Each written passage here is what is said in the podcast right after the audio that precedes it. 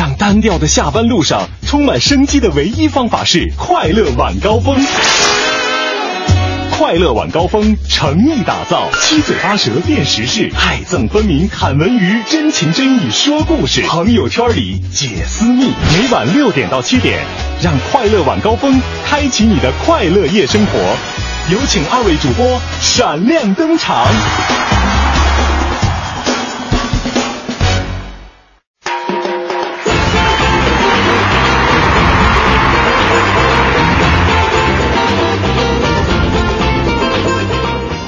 各位下班快乐！感谢您锁定我们的调频 FM 一零六点六维之声，收听正在为各位直播的快乐晚高峰，我是刘乐。朋友们，大家好，我是五科。今天如果说最热门的一件事情的话，呃，相相信大家都非常了解，就是那个事件，你们都懂的。哎，对对对，从昨天晚上开始持续的发酵到今天哈，呃，围观的人数也是非常非常多。所以说，我们今天快乐晚高峰怎么可能会专关注这样一件事情呢？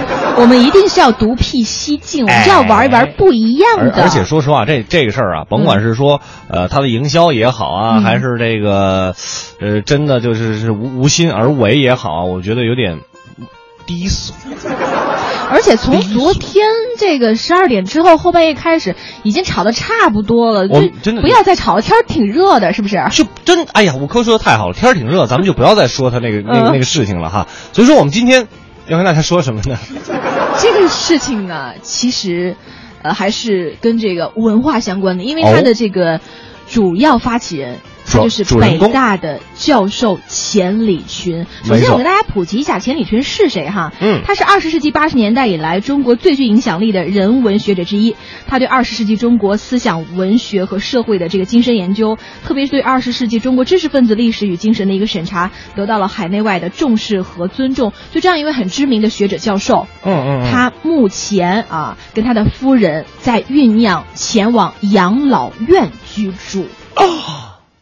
哎，我们这个这个这个这个岁数不小了。呃，其实还好，嗯。就是钱老他现在目前的这个身体状况还是不错，呃，但是他还是想计划就是在养老院里面继续开展研究和写作，因为他的夫嗯人身体状况有点不太好，而且他是没有子女的。哦哦，没有子女嗯哈，嗯。是没有子女的。哎呦，对，这个让我突然间觉得，这个如果说换换做有子女的话哈，可能这个话题就就非常非常的深刻了，是吧？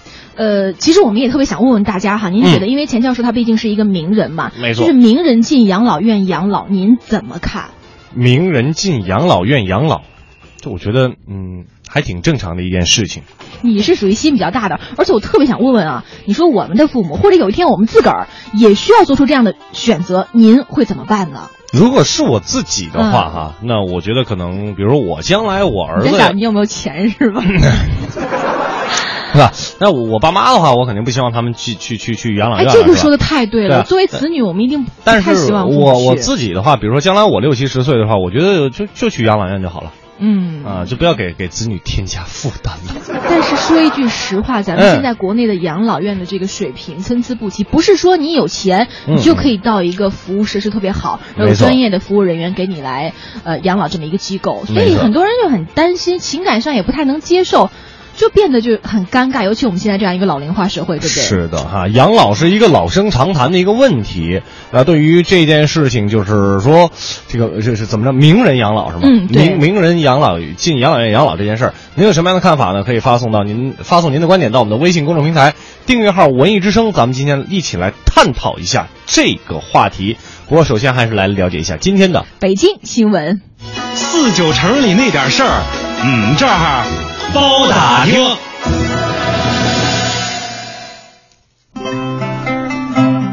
四九城里那点事儿，我们这会儿包打听。咱们先来关注一下这个地铁车厢啊，嗯多数的地铁车厢温度啊是略高于设定值的。北京地铁运营公司呢，上个月公布了所辖十五条地铁线车厢的这个空调温度设定规定。早上七点到九点呢，多数线路是二十四摄氏度。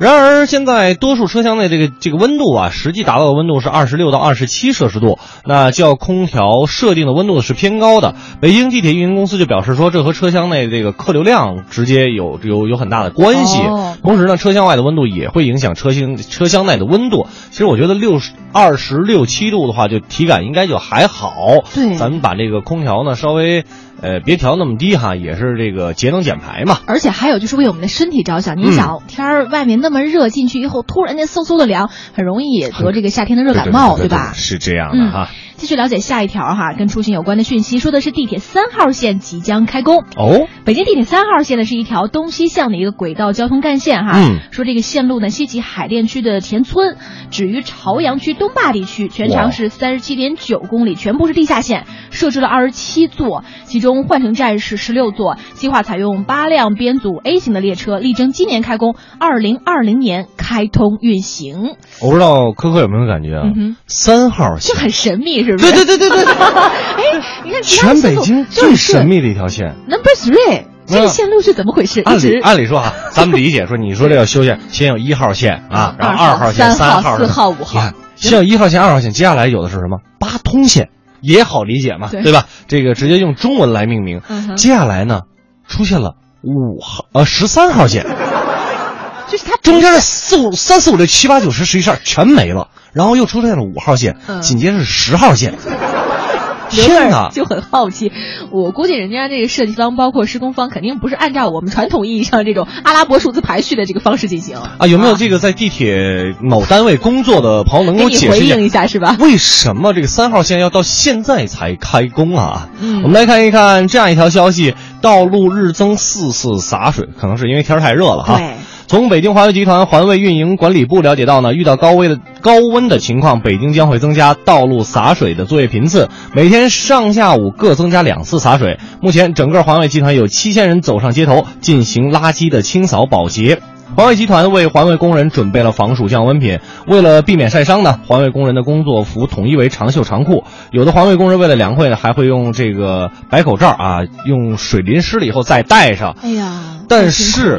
您听听，这么热的天儿还得穿长袖的这个衣服和裤子，那肯定是热的受不了了。所以说，咱们尽量的爱护一下咱们身边的这个公共卫生哈。呃，给这些环卫工人啊，这个尽量的减轻一点工作的难度。是的，继续了解下一条，说的是这个英语四六级的口试明年起分级考，怎么回事呢？这个全国大学英语四六级考试官网就发布了消息啊，从明年起，大学英语的四级、六级考试的口试将会分四六两级实施。具体开考的时间、报名办法和考试实施的细则会另行的公布。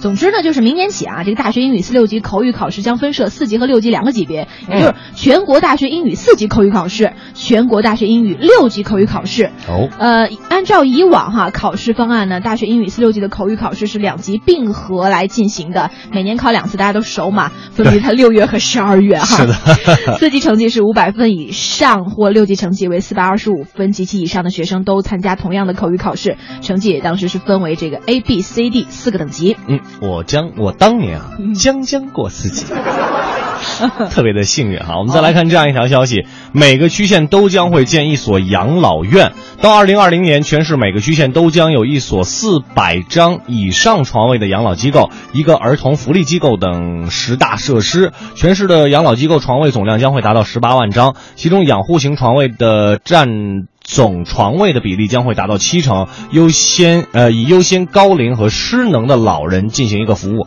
也是跟我们今天说这话题有那么一点点的关系啊。是的啊，继续了解下一条，说这个气温高啊，通州自来水再次告急了哦。随着盛夏的到来呢，通州区再次闹了水荒，就是很多小区呀，一到晚上用水高峰时候，哎呦，这水流如线呀，这个楼层高的干脆就停水了。还好我们家住的低。这很多小区三层以上住户就停水，缺水比两年前更加严重。而且据了解呢，通州城区的这个日供水能力达到了十二万立方米，但是用水高峰期，通州城区的日需水量达到十五万立方米左右，就也意味着你看仍然存在三万立方米的这个供水量的缺口啊，节水。节约用水，从我们每个人做起啊！没错，这个夏天从入伏之后呢，就是真真切切的让我们感受到夏天的威力了哈。嗯，呃，其实无论说我们日间的增加洒水也好，还是像通州期现在用水不够也好，是，其实我们身边的环境呢，点点滴滴都要从我们自己来做起。我们少扔一个糖纸，少扔一个烟头。我们洗手的时候，打香皂的时候，把水龙头关上；洗澡的时候，尽量的快冲快洗。其实。看起来很不经意啊，但是可能会为我们的子孙后代带来更多的一个福利哈。对呀、就像我们以前看那个公益广告一样嘛，如果你不节约用水，不节约资源的话，最后一滴水可能就是你自己的眼泪了。哎呀，哎呀，很残酷哦。这个广告够十年了吧？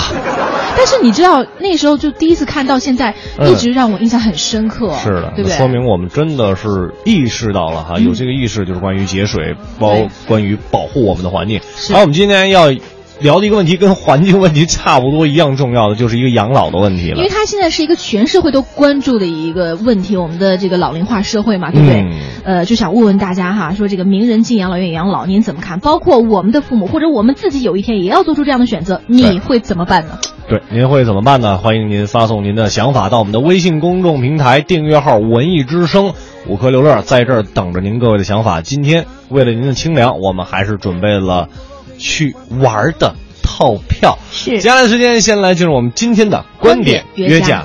快乐晚高峰，下班路上的最新装备。观点、解析、分享，带上你的思想，观点碰撞。观点约架，今日话题：名人进养老院养老，您怎么看？最近，北大温如敏教授发微博说，他的老同学钱理群夫妇已在酝酿前往养老院居住。目前，钱理群教授身体一切都好，计划在养老院内继续开展研究和写作工作。堂堂北大知名教授，在晚年竟然要去养老院，这让许多人产生疑问：北大就是这么对待老教授的？钱理群教授的身体能不能适应养老院的生活？万一养老院工作人员不负责任，养老院管理水平有限，让钱老受了委屈和折磨怎么办？也有人认为，养老的市场化和社会化是不可逆转的社会趋势。钱理群夫妇现在选择的这种看起来有争议的生活方式，以后必将成为绝大部分老人要面对的生活方式。名人进养老院养老，您怎么看？评论员艾峰和朱毅观点针锋相对，对这件事儿您怎么看？欢迎发送您的观点到微信“文艺之声”公众平台“观点约架”，等您说话。清凉奖品今天接着送哦。欢迎各位，这里是快乐晚高峰之观点约架。这几天啊，有关钱理群教授夫妇要去养老院的这个消息，真的是不胫而走哈。最初呢是北大教授温如敏传出的，他是这么说的：虽然知道他们早在酝酿，现在真要去了，未免有些失落与感慨。今天与钱老通电话证实此事，从电话中感到老同学兴致还不错，说总要走这一步。据说养老院条件还好，他把很多书都搬去了，在那边继续写作。所以你看这个养老话题哈，真的成为了一个热议的话题。过去我们觉得送老人去养老院啊不孝啊，对不对？在观念上总是有个坎儿过不去。而今呢，也可能是出于对我国养老院事业的这个不放心、不安心。比如传出的各种养老院的丑闻，对不对？我们担心这个老人们能不能安度晚年。但是有时候我们在想，那现在这个，即便我们自己老了，可能也会选择社会化养老。从这个角度而言呢，钱理群夫妇可能也是正在进行一种探索、一种体验。他以亲身行动来告诉我们，养老院到底可不可以待，对吧？所以质疑和点赞的声音都有。各位，问题来了，名人进养老院，您怎么看呢？两位评论员艾峰和朱毅是观点针锋相对。首先有请艾峰。像钱理群夫妇现在选择的这种啊，在网上看起来似乎是有点争议的这样一种生活方式呢，其实是我们以后绝大多数人都要面对的这样一种生活方式。其实大家在心理上已经开始慢慢的接受了，那就是养老的社会化和它的市场化将是一个不可逆转的正常的社会趋势。那么，当我们老了之后，可能在这一代人甚至下一代人，即使有儿女，也可能会去选择去养老院去养老，而拒绝像我们以前的这种养儿防老的这种观念了。所以，从这个角度来讲，那么钱理群夫妇他们开始的其实是一种即将更加广泛和普通的生活方式，它只是比我们大多数人略快一点的体验一下而已。所以，我觉得我们要用平常心来看待这这个事儿。嗯，艾峰认为进养老院嘛，良性的社会趋势无可厚非啊。但另外一位评论员朱毅他就不这么想了，有请他。在东欧影片《夜之舟》中，连过七旬的男女主人公双双逃出养老院，享受人生最后的浪漫。一个美国社会学家在圣诞节进到一家养老院里，让老人们把心愿画出来或者是写出来。有些老人拿着笔，不画也不写，只是默默的垂泪。这都是大家以为的社会化养老程度很高的西方国家。他们尚且如此，我们情何以堪？养老院中精神病人怀孕、老人自杀都时有报道。哪怕全球视野，老人进养老院养老是客观条件不允许的大势所趋，而不是人性的最优选择，甚至也不是资源配置的最优选择。所以，包括钱理群老人在内，如果不是夫人身体不好，不是没有子女，也不会随意选择养老院的。养老院是被逼无奈。不是心甘情愿。嗯，对比西方国家，结合我国养老院的现状，哈，也许你说这事儿大势所趋，但绝对不是我们人性的一个最好选择。但艾峰老师继续告诉我们说，他绝对支持名人以各种方式鼓励敦促，哈，然后加快我们中国养老院的这个建设。有请艾峰。的确啊，我们很多普通人对养老院其实都还是持怀疑态度的。能不能让老人放心的住在那里呢？其实大家都有点担心，因为我们常常会看到这样的新闻：大量的养老院啊，尤其是一些基层养老院，没有专业的养护人员啊，不能给老人很好的照顾啊。特别是很多老年人的生活慢慢不能自理之后，养老院的医疗啊、护理啊，好像都不是很能跟得上。但是呢，我们要看到的这个趋势呢，它是一个不可回避的，所以我们也特别希望能有更多的像钱教授这样的名人和更多的有见识、有见地的人，用亲身的这个行动啊，来告诉大家：第一，养老可以进到养老院去；第二，养老院是趋势，那么各界要一起的去更好的去建设它，更快的去建设它。嗯，您听听，就因为大家对养老院有怀疑，所以就希望像钱教授这样的名人用行动来证明养老事业急需做好，也必须做好。但朱毅老师怎么反驳呢？再好的养老院也是老弱病残聚居的地方，里面弥漫着靠近死亡的气息，这和新鲜热闹的家庭生活气息有天壤之别。美国密西根大学附近有个老奶奶，坚决不去养老院，用很便宜的房租邀请留学生入住作伴。现在留学生下个月才去呢，老奶奶就会打电话来给留学生们讲故事了。钱理群先生这样的名人去养老院，不是引领中国的养老未来，而是揭示了中国的养。老困境，西方国家已经对庞大的难以为继的养老开支叫苦不迭，吸烟者都站出来调侃表功：吸烟纳税还少活十年，减轻政府养老负担啊！人口多得多的中国，有足够的财力物力打造和钱先生入住的水准差不多的优质养老院吗？大量社会学调研的结果，中国特色的未来养老养老院只是一个部分而已，不可能成为主流。父母说：“孩子，我们这就学习钱老先生，明天去养老院啊！”孩子一听，哇的哭了：“我不能继续住家里了啊！你们也不帮我带孩子了啊！”确实有很多困境，而且刚才朱毅老师说了一句话，让人印象深刻。钱老这样的名人入住养老院，那正是揭示了我国的养老困境啊，是有困难、有问题的。艾峰老师怎么回应呢？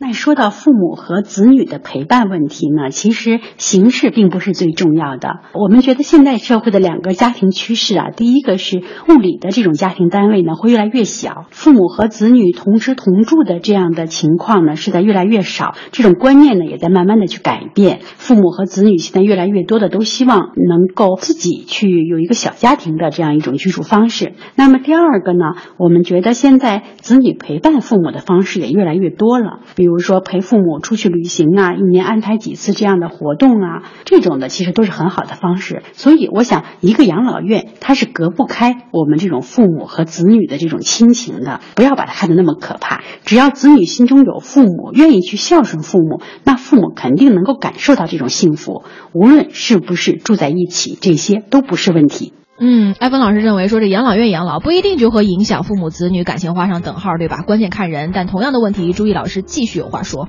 为天下老人排忧，替忙碌儿女尽孝，说来容易落实来。进不进养老院，不仅要看老人愿不愿意，更要看能否住得起。至少现在德国老人想进养老院就老大不容易。归根到底，物质和精神都富足的养老才是理想状态的养老。养老困境的主要原因就是人口老龄化，老人数量多过年轻人，家里没年轻人照料，养老院里怎么就生出那么多年轻人呢？所以与时俱进，调整我国的计划生育政策才是根本。只要年轻人多了，劳动力多了，没有围墙的养老院将会是最好的养老状态。我们小时候是父母的孩子，等父母老了，我们也要把他们当孩子来养着、陪着、哄着。金窝银窝不如自己家的狗窝，欢声笑语，一家子其乐融融。总而言之，一句话吧，我可以去养老院，我父母不可以。听到最后一句话，真的我觉得戳到了我的内心最柔软的那个部分了。嗯，好像是这个朱毅老师，其实我之前真的没有想过那么多。我觉得可能，呃，去养老院，比如说我到六七十岁去养老院，是你个人的事情，对，是一个很正常的事情。后来我才发现，真的我在想，呃，比如说啊，这个老龄化严重之后，我们去养老院的话，是不是一定要有北京户口呢？这都不好说，是不是得需要限号呢？是不是需要排号呢？包括现在很多优质的养老院是一床难求的。对，所以说我我之前可能想的太简单了。嗯、经过两位老师的今天的这个辩论之后，我发现对我有一个真的有一个很大的一个启发。是，所以说呢，大大家对这件事有什么样的看法啊？对于养老这个问题，这也是一个老生常谈的问题，因为我们的社会面临着老龄化这样一个情况哈。您可以发送您的观点到我们的微信公众平台订阅号“文艺之声”啊，我们今天的观点约架等待着各位。对今天的这一话题发表您的看法，因为可能有的时候我们真的不会想那么多，但是听完之后发现，哎，还真的是挺有意义的。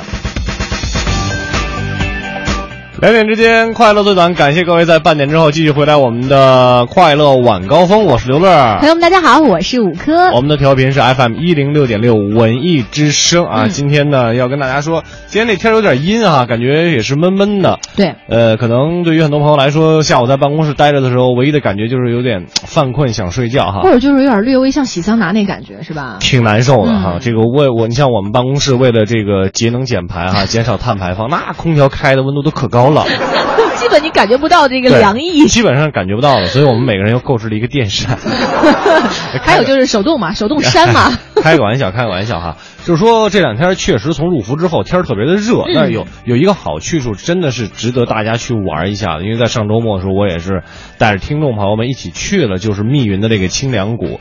尤其是要给大家推荐的，就是那个高山滑水冲浪，是吧？就它叫高山滑水冲浪，就是咱们平时所说那漂流，漂流，但是不是那种缓坡漂流，就是一漂流啊。然后你那个人家这个高山滑水漂流，然后你的那个啊是有韵律、有节奏的、有律动的，是吧？就真的是挺刺激的，各位哈，这个就应该应该去体验一下啊。嗯、我我是准备这个没事的时候带着我我爸妈呀，这个带着再去一趟，哎，再再再去一趟，带着身边的朋友一起去一趟，确实挺好玩的。嗯，那如果说您要想去这儿玩的话，也非常的简单啊。我们为又来了，为什么要花钱去呢？对不对？嗯、那我们从礼拜一开始吧，是的，就已经开开始送这个密云清凉谷的戏水套票啊，是六十六元的戏水套票。那每天呢是选择三位听众，每位两张。那今天呢，您继续在我们的微信公众平台回复“密云清凉谷”，加上您的姓名以及电话，就有机会获得我们给您送的这个戏水套票。六十六元两张，哎，是的，而且再跟大家说一下这个清凉谷的风景区哈，它位于北京市密云县的这个石城镇四合塘地区，不仅气候凉爽、风景优美哈，还有很多的一些戏水项目，绝对是全家出游的一个好选择了。对，关键是我昨天我就说过了，那儿那个还有提供自助的那个 B B Q，说是 B B Q 就咱说的烤串啊，对，就是你 你玩累了之后，你肯定肚子饿了嘛，就有美食呈上，玩玩水，然后这个就就可以了。然后这儿有有问，哎，说是那个清凉谷的快乐向前冲嘛？嗯，类似是吧？就不就是那就叫快乐向前冲，哦那给我冲的嗷嗷叫，哈哈哈，确实挺有意思的啊。如果大家有时间的话呢，呃，您可以来索票，然后免费去玩一圈去。如果说您觉得这个呃不太喜欢的话，没所谓啊。每天的快乐晚高峰还在直播，对不对？那我们今天也跟大家一起来讨论一个关于养老的一个话题啊。是的，名发现大家人进养老院。发现大家这个对于这件事情还真的是说的挺多的。呃，这儿有一个特逗的，金角大王就说：“嗯 乐儿啊，嗯，你说如果徐静蕾进养老院才想起自己年轻的时候冷冻的卵子还没用呢，怎么办？哎呀，您真的是为娱乐圈操碎了心呐！就是把我们这个两期观点约架传一块儿了，是吧？啊，嗯这个是这样，听听快乐晚高峰可能就有答案了，有可能哈，冷暖自知是吧？冷冷暖自知哈。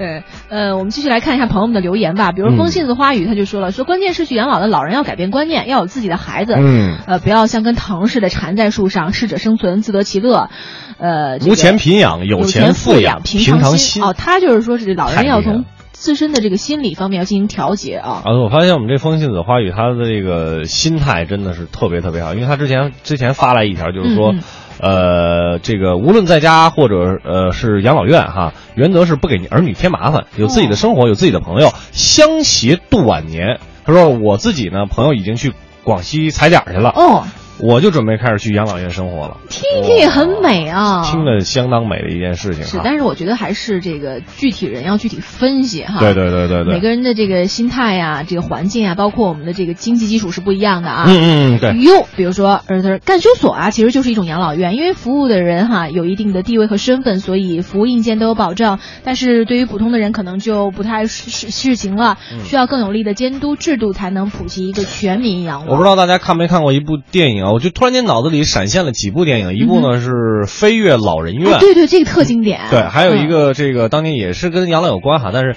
就是那个重返二十岁，嗯，杨子姗演的那个哈，这个也是多多少少就体现了养老院的一个生活。就是无论是这个养老院也好，居家养老也好，老人们一定会碰到这个身体和心理上的各种不适。那我们的子女，我们的这个包括亲戚朋友，一定要给他们更多的这种安慰。就是物质是一方面，我觉得更多的就是精神上的，对吧？对，这是一个家庭问题，同样也是一个非常严峻的一个社会问题哈。嗯这个应该念念低吧嘛啊，他是说的，尽管社会化养老是大势所趋，政府也在大力的提倡和扶植，但中国几千年来养儿防老和孝道的思想已经深深扎根于民间，居家养老还会是主流，这是一定的哈。没有子女就只能去养老院了，这也是无奈之举。